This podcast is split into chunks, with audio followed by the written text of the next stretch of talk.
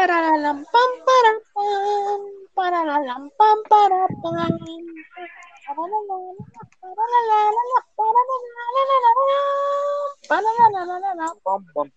y que los jóvenes son el futuro del país. Muy buenas noches, queridos amigos. Siendo las 7 y 50 de la noche nos me es un gusto apreciarlos y saludarlos desde su emisora Los Cuartipollo y hoy vamos a hablar acerca de una temática muy importante en la actualidad. Así es, vamos a hablar acerca del COVID-19. Mi nombre es Cristian Camilo Carrillo Gutiérrez y a mi lado derecho tengo a... Hola, ¿cómo están? Mi nombre es Ana Sofía Hurtado Trujillo y pues informarles que este es nuestro último año de colegio, así que vamos a hacer este podcast con la mejor energía posible. Esperamos que la información que les demos les sea de mucha utilidad y que lo disfruten al lado de nosotros. A mi lado derecho está Luis Daniel Melo Cepeda y sí, como lo dicen mis compañeros, está información que les vamos a llegar a dar es muy interesante ya que la verdad no se ha profundizado o la verdad no se ha visto en las noticias aquí en Colombia y pues esto la verdad hay que hablar mucho de eso porque pues hay que tenerlo muy en cuenta y pues aquí a mi lado derecha tenemos a Hola, hola, aquí Juanita Zamboní.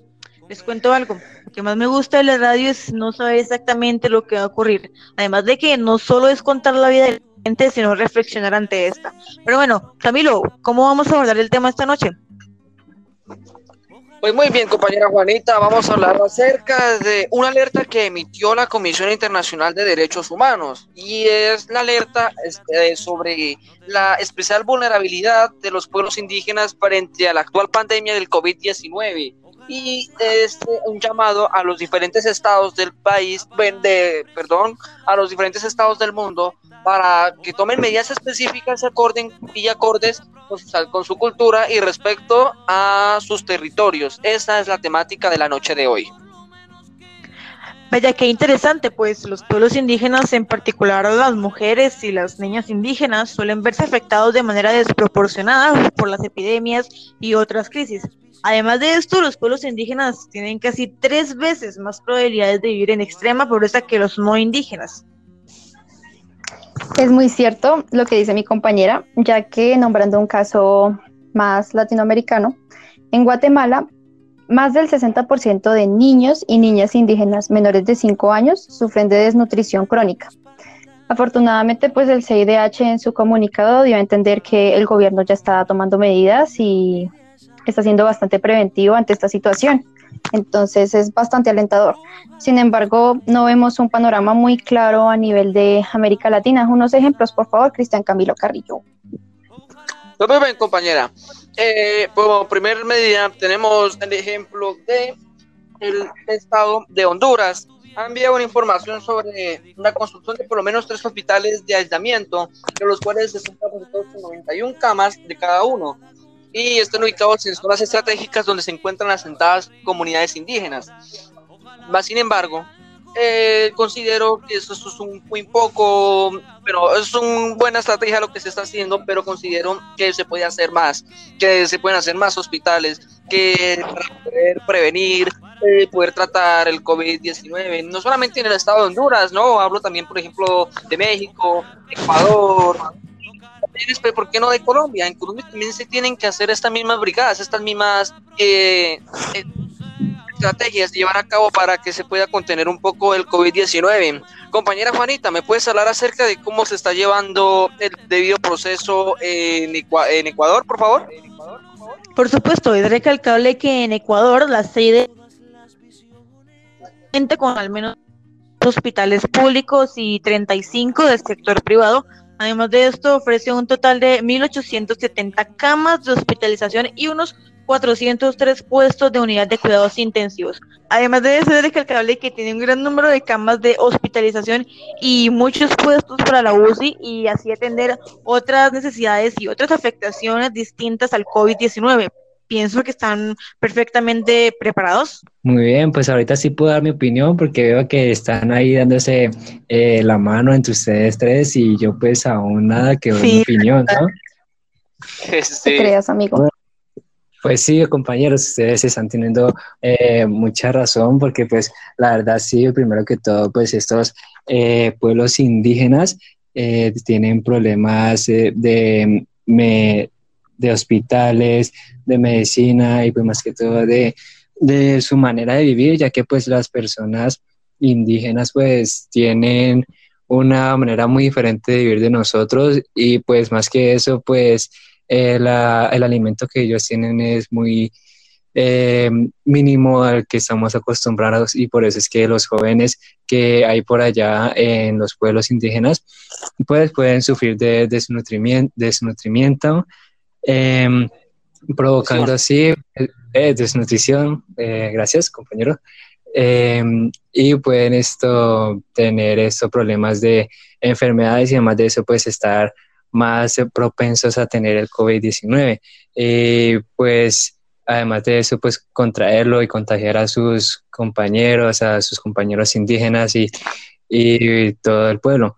Y pues también hay que tener en cuenta pues que sus hospitales, eh, puede muy bien que el Estado tenga muchos hospitales, como dice Juanita, em, pero pues también esto no es suficiente ya que pues eh, muchos indígenas están en contra de eso y pues ellos prefieren utilizar su medicina antigua eh, y pues para eso también hay que tener una adecuada conversación con ellos para poder convencerlos de la ayuda humanitaria que le podríamos dar. Efectivamente, compañero Melo, eh, mi compañero Melo, eh, los estados también tienen que procurarse por eso, por, por intentar comunicarse de una manera efectiva con las comunidades indígenas. Y aquí miren que hay algo que me llama mucho la atención, es lo que hace el país eh, México, pues le pasó al CIDH una propuesta, bueno, fue aprobada y todo, y es un programa que ellos han hecho y que les ha dado pues muy buen resultado hasta el día de hoy, y es acerca de una organización o un programa para el COVID-19 que se llama, que se llama la IMSS Bienestar. Opera zonas de alta vulnerabilidad, eh, donde se encuentran principalmente asentados estos grupos indígenas. Y lo que más me llama la atención ellos han empleado unas radiodifusoras donde hablan la, la, lengua natal, o sea, la lengua de los grupos indígenas. Y esto me parece muy, muy bueno, ¿sí? porque se da un mensaje claro y los, brigadistas y todos estos pueden interactuar de una manera más efectiva con, pues ya, digamos, con los chamanes, que son también como los encargados de la parte de la medicina, de esos grupos indígenas en general. Entonces, esto también me parece muy, pues, excelente. Eh, y bueno, quisiera también hacer, digamos, como que, ¿por qué no se hace también lo mismo en, en, en Colombia? ¿Por qué no que los brigadieres estén capacitados con también que hablen la lengua nativa de, de, los grupos indígenas para que también todavía haya una comunicación más efectiva? ¿Sí? Eso es mi punto a parecer en efecto, creo que la comunicación es muy importante, pues porque eh, así también se puede saber si, aparte del COVID-19, hay otra afectación en la salud de los pacientes. Además de que es recalcable que el COVID ataca mayormente a los ancianos y pues aquí en los pueblos indígenas el papel de los ancianos en es muy importante, pues porque ellos desempeñan el papel fundamental de la conservación y la transmisión del conocimiento, de la cultura pues así como las prácticas tradicionales indígenas que contribuyen a la salud, al bienestar y la recuperación de las propias comunidades e incluso ampliar a otras comunidades. Y saben, compañeros eh, y oyentes, también debemos tener en cuenta que el mayor método preventivo o eficaz en este caso para con estas comunidades sería el aislamiento. Obviamente, primeramente se necesitaría una atención a los casos de COVID positivos o a los sospechosos, eh, darles una como una oportuna atención, pero también debemos tener en cuenta en que, de que estos pueblos siempre han estado bastante alejados de las zonas urbanas, con los que muy pocas veces eh, se comunican y se podría decir que su comunicación es nula con gente del exterior. Entonces, estas personas pues anatómicamente hablando, no han desarrollado ciertos tipos de, bueno, costumbres, más o menos, sí, gracias, pero también, eh, ¿cómo es que se llama eso? Perdón. bueno, ah, no poseen las defensas capaces para que su cuerpo aguante o resista ciertas enfermedades que están en el exterior, eh, que a diario están en la selva o que pueden ser transmitidas, así como el COVID o muchos otros. Pero estos pueblos eh, tienen mayor probabilidad de contagiarse, ya que además de el movimiento de actores ilegales que permanecen siempre bastante cerca de estas comunidades, eh, también hay otros factores como por ejemplo el daño a las zonas forestales, que también implica eh, las aguas sucias, eh, los vapores, la tala de árboles, eh, daña el hábitat. Eso también se presta mucho para portar muchas enfermedades que pueden ser dañinas para estas poblaciones. Entonces, por ejemplo, con Juanita discutíamos hace rato sobre los actores ilegales armados o armados que permanecen en esta zona, perdón. También es recalcable que a lo largo del continente persisten muchas condiciones de desigualdad, pobreza, exclusión, discriminación histórica, y pues lo anterior impacta e impide como un acceso de bienes, servicios y los derechos, que es lo más importante, ¿no? Los derechos de estos pueblos indígenas. Y pues tales como la alimentación, los servicios de salud, el agua e incluso los artículos de higiene. Sí, señora, mi compañera, eh, estás en, lo correcto, pero también pues también eh, yo quisiera recalcar un poco más de lo que habló mi amiga Ana Sofía eh, en el tema de los problemas que se podían presentar con los indígenas y los suministros que le podríamos o que el Estado le podría llegar a dar, porque pues claramente pues sí, los indígenas eh, son mucho más propensos o pueden ser mucho más propensos que nosotros, ya que eh, pues nosotros eh, estamos vacunados, ¿no? nosotros hemos sido vacunados para estas enfermedades de COVID, digámoslo así, porque pues el COVID, como se ha dicho y se ha demostrado, o pues ya está ya se sabe que pues, el COVID son muchos, o sea, son gripes, y, de cierta forma son muchas gripes que podemos tener en nuestra vida. Y pues nosotros que tenemos pues la medicina moderna pues nos podemos defender muy fácilmente de esa por las vacunas. Y pues sí como lo dice mi compañero pues eh, los indígenas pues como ellos están acostumbrados a una medicina eh, pues de ellos de su ideología una medicina tradicional pues sí son mucho más propensos en tener esta enfermedad del COVID, ya que pues eh, no como nosotros que tenemos pastas, tenemos esto, inyecciones y todo eso de la medicina y pues para implementárselos a ellos sería un tema también complicado, ya que pues como lo dije antes, ellos están esto muy apegados a su ideología. entonces pues es muy difícil a que ellos esto acepten esto. Y pues también... Pues, efectivamente, compañeros, mm, ustedes han hecho precisamente énfasis y han fundamentado, han dicho... Perdón, perdón, perdón, perdón, Espere, es que quiero tomar y tocar el...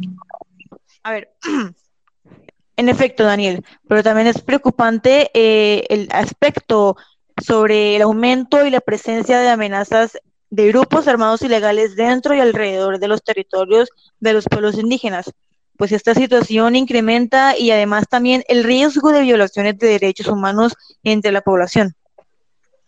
Pues efectivamente, compañeros, ustedes han, precisamente han recalcado y han fundamentado lo que el CIDH quería, fue básicamente incentivarle y, bueno, más que todo como ordenarle, pedirle a los estados que hicieran. Por un lado, me han tocado la temática de, las implementaciones que tienen que hacer, o sea, darles ayudas humanitarias, es decir, que les den ayudas alimenticias, los mercados que sean óptimas, que estén en óptimas condiciones respecto a lo de la salud médica, eh, que se hagan las brigadas de salud, que vaya el personal, que los atiendan, que los centros de especialización que se encuentran cercanos a estos grupos indígenas se adapten a las condiciones que tienen que ser, que cuenten con los requisitos necesarios para poder, digamos, eh, tratar a un paciente que esté contagiado del COVID-19, que se le pueda hacer el aislamiento y el tratamiento correspondiente.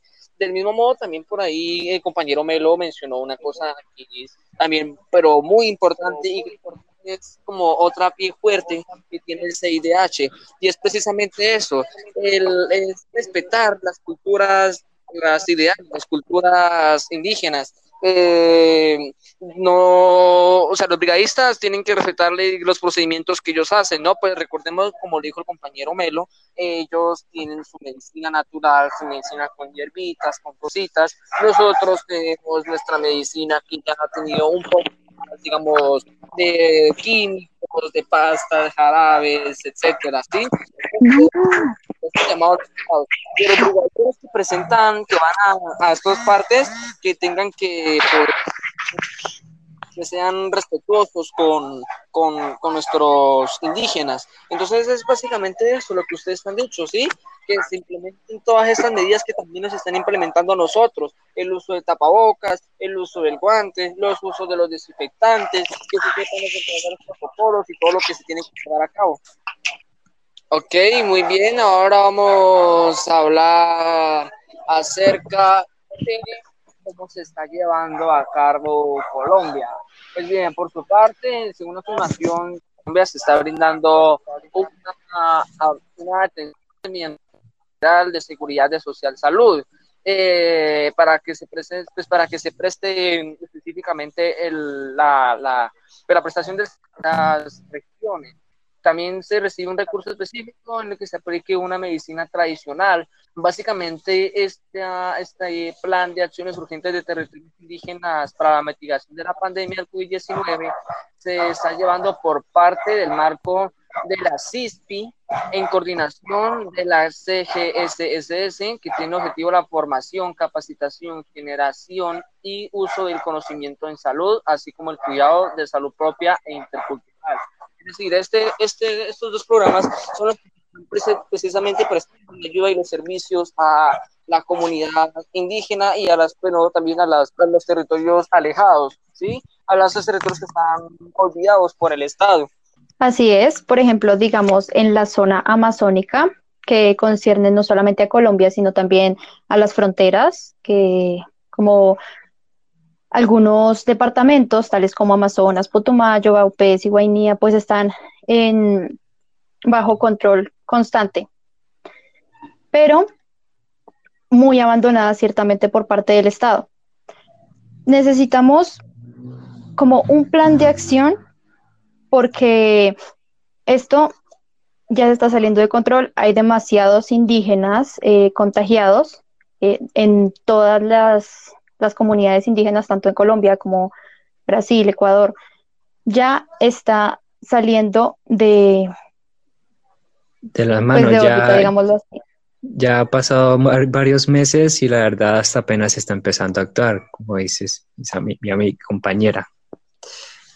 Pues sí, fíjate que pues ya han pasado varios meses, ellos han estado con eh, esas peticiones, pero hasta el momento en el que se publicaron estos dos comunicados, no se había hecho absolutamente nada y ya habían pasado casi dos meses y medio. Entonces, el aislamiento tiene que ser obligatorio. O sea, no puede estar cualquier persona cerca de estas comunidades, así como estas comunidades tampoco podemos dejar que se estén exponiendo fuera eh, en algunas otras actividades. Pues es nuestro deber eh, hacer frente a esto porque son parte esencial de, del territorio, así como muchos eh, estudiosos estadounidenses y europeos han catalogado que los indígenas son los mejores resguardadores de la selva amazónica y la naturaleza porque la conocen en su totalidad y cuidan absolutamente de ella. Entonces, hacer este tipo de omisiones por parte del Estado, dice el COICA en su comunicado que ellos acusarían al Estado de un gran etnocidio, porque no se están tomando las medidas necesarias y son pueblos y comunidades a los que pueden destruir, porque así ha pasado con muchas otras enfermedades, como les digo, que han desaparecido pueblos eh, enteros por mero descuido y muchas veces por no tener las medidas y el cuidado con estas personas. Efectivamente, compañera, tiene mucha, pero muchísima razón y de hecho no, no se necesita ser muy, muy estudiado ni nada para comprender esto, o sea, es, simplemente lógico. Si el Estado no se preocupa de cuidar a las grupos de personas que, se, que cuidan el ambiente, eh, que cuidan el medio ambiente, la fauna y la flora de nuestra región colombiana, entonces si ellos desaparecen, ¿quién lo va a hacer? Sí, el único propósito que se admira a los últimos gobiernos es el de explotar estas regiones. Entonces también es por eso también el llamado al CIDH, al que se hagan el cuidado de estos grupos indígenas, porque es que también ellos son los, pues, los, que, los cuidadores y los que se esmeran en mantener estas, esta región, estas zonas verdes, estos bosques, pues de una manera adecuada. ¿Sí? Claramente. Sí, compañero, ya, ya esto ya es como parte de eh, ignorancia de parte del gobierno y del Estado en no querer ayudar a defender a esta comunidad que hace parte de nuestra historia, de la historia de casi todo el mundo, ya que ellos contienen pues en sí eh, mucha información de nuestro pasado y pues gracias a ellos es que podemos guardar algunas culturas que hemos dejado hasta el momento, las hemos abandonado casi la mayoría de las personas pero ellas que sí se han mantenido firmes y no han querido abandonarlas por completo, pues se les valora mucho esa, esa valentía de estar justamente ahí eh, bien parados en su cultura. Exacto, digamos lo que yo anteriormente dije. Como anteriormente eh, dijimos, y como Daniel también lo recalcó, eh, estos pueblos son parte de nuestro pasado, son la evidencia de nuestro pasado. Por tanto, dejar que esto ocurra eh, no sería aceptable. Mi compañera Juanita iba a continuar con algo. ¿Quieres opinar algo? Bueno, pues por supuesto es claro que se deben incluir a los pueblos indígenas en la formulación de los mecanismos y las medidas para la implementación pues de las respuestas a la pandemia del COVID-19 para poder continuar con una con el hilo de la historia, ¿no? Efectivamente, compañera, y también eso es lo que pide el CIDH, que sea que los planes de, de, apoyo y ayudas humanitarias tengan en cuenta pues las condiciones en las que están viviendo los pues los los, pues, nuestros, indígenas, nuestros indígenas como tal, que no se hagan planes que salgan de las manos o planes que sean un poco superfluos en eso. Bueno, eh, vamos a ir a una pausa comercial y al regreso, pues ya continuaremos con el final de este programa, de este espacio y ya, pues ya todo por hoy. Entonces, pues sin más preámbulo, vamos a hacer una espacio publicitaria y en breve, en breve volvemos. Papi, papi, ¿me compras un churro? Claro, mijo, churro santanderiano a mil pesitos. Aproveche, churro santanderiano a mil pesitos. Papi, papi, ¿me compras un churro? Claro, mijo. Medio litro de helado a dos mil pesos. ¿Cómo? a dos pesos. Aprovecha, señora, medio litro de helado a tan solo dos mil pesos. Sabores deliciosos, a fresca. Mora, medio litro de helado a tan solo dos mil pesos. ¿A cómo? Bueno, bueno, mi gente, ya estamos de vuelta otra vez aquí con su emisora, Los Cuartepollos, y vamos a ir ya al final, lastimosamente, de este programa. Oh, no nos quisiéramos ir, pero pues lastimosamente es el tiempo que tenemos. Y bueno, pues sin más preámbulos, vamos a continuar ya con el final eso que yo reía como un jilguero. Tengo cierta memoria que me lastima no puedo olvidarme lo de Hiroshima. ¡Cuánta tragedia!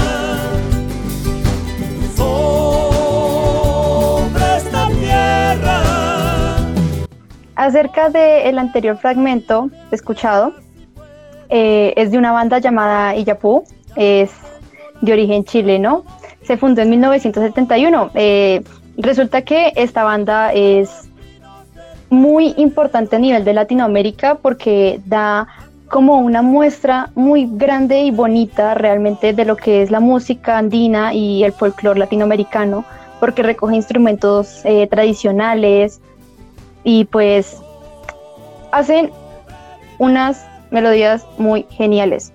Resulta que el nombre de, la banda es bastante curioso porque tiene origen quechua y que significa rayo, y Yapu es rayo.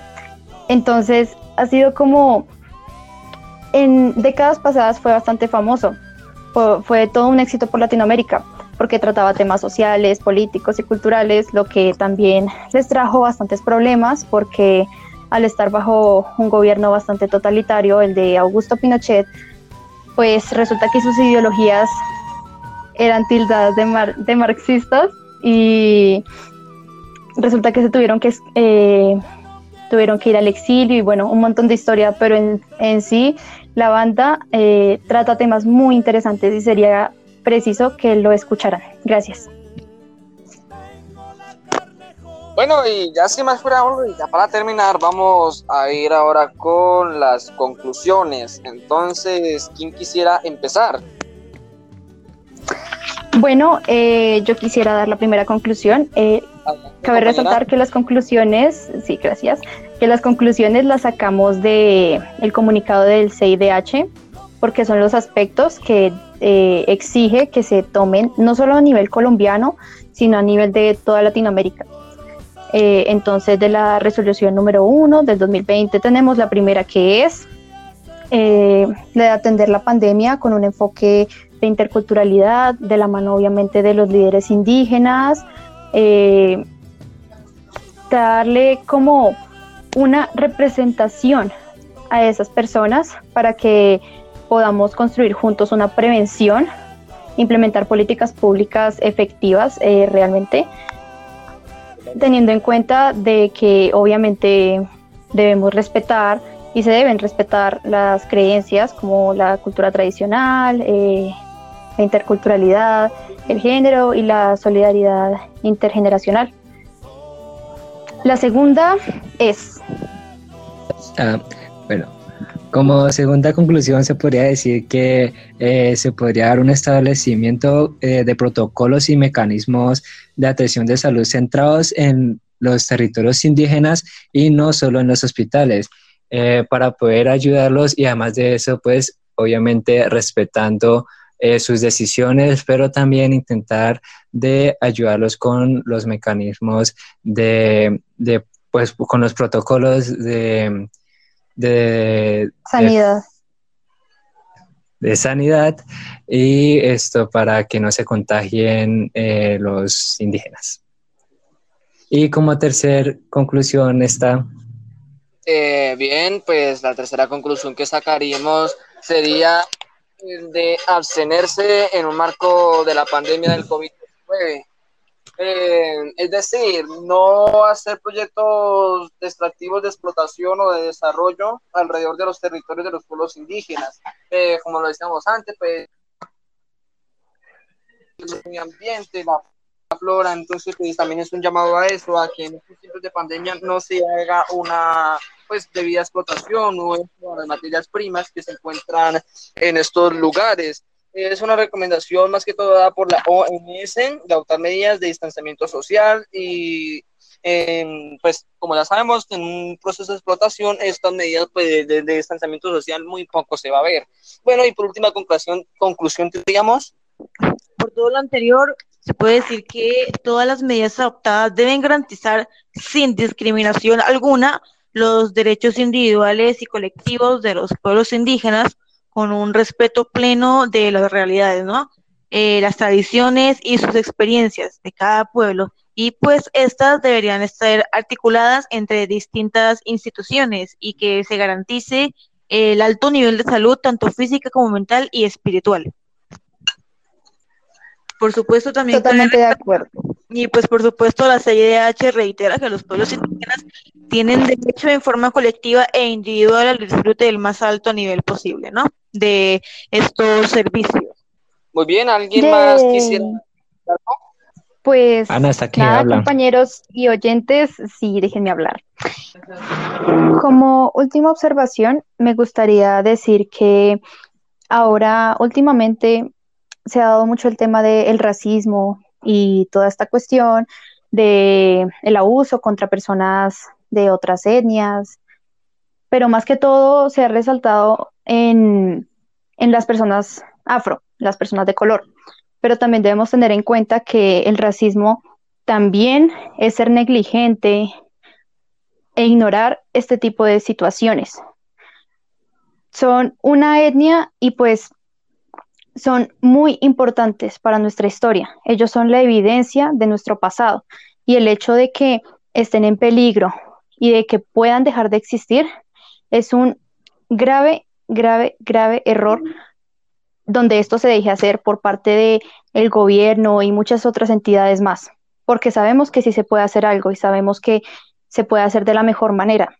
Así que incentivamos nosotros con este mensaje a, a que se tenga más en cuenta a estas personas y no se abandonen por completo. Muchas gracias por esta información, compañera. Pero lamentablemente ahora tenemos que terminar este podcast. Fue muy divertido interactuar con ustedes, con mis compañeros, con los oyentes. Esperamos que la hayan pasado muy bien y que esta información les haya servido de mucho. Y bueno, hasta la próxima. Chao, nos despedimos, Hasta los luego, queremos. que les vaya muy bien a todos.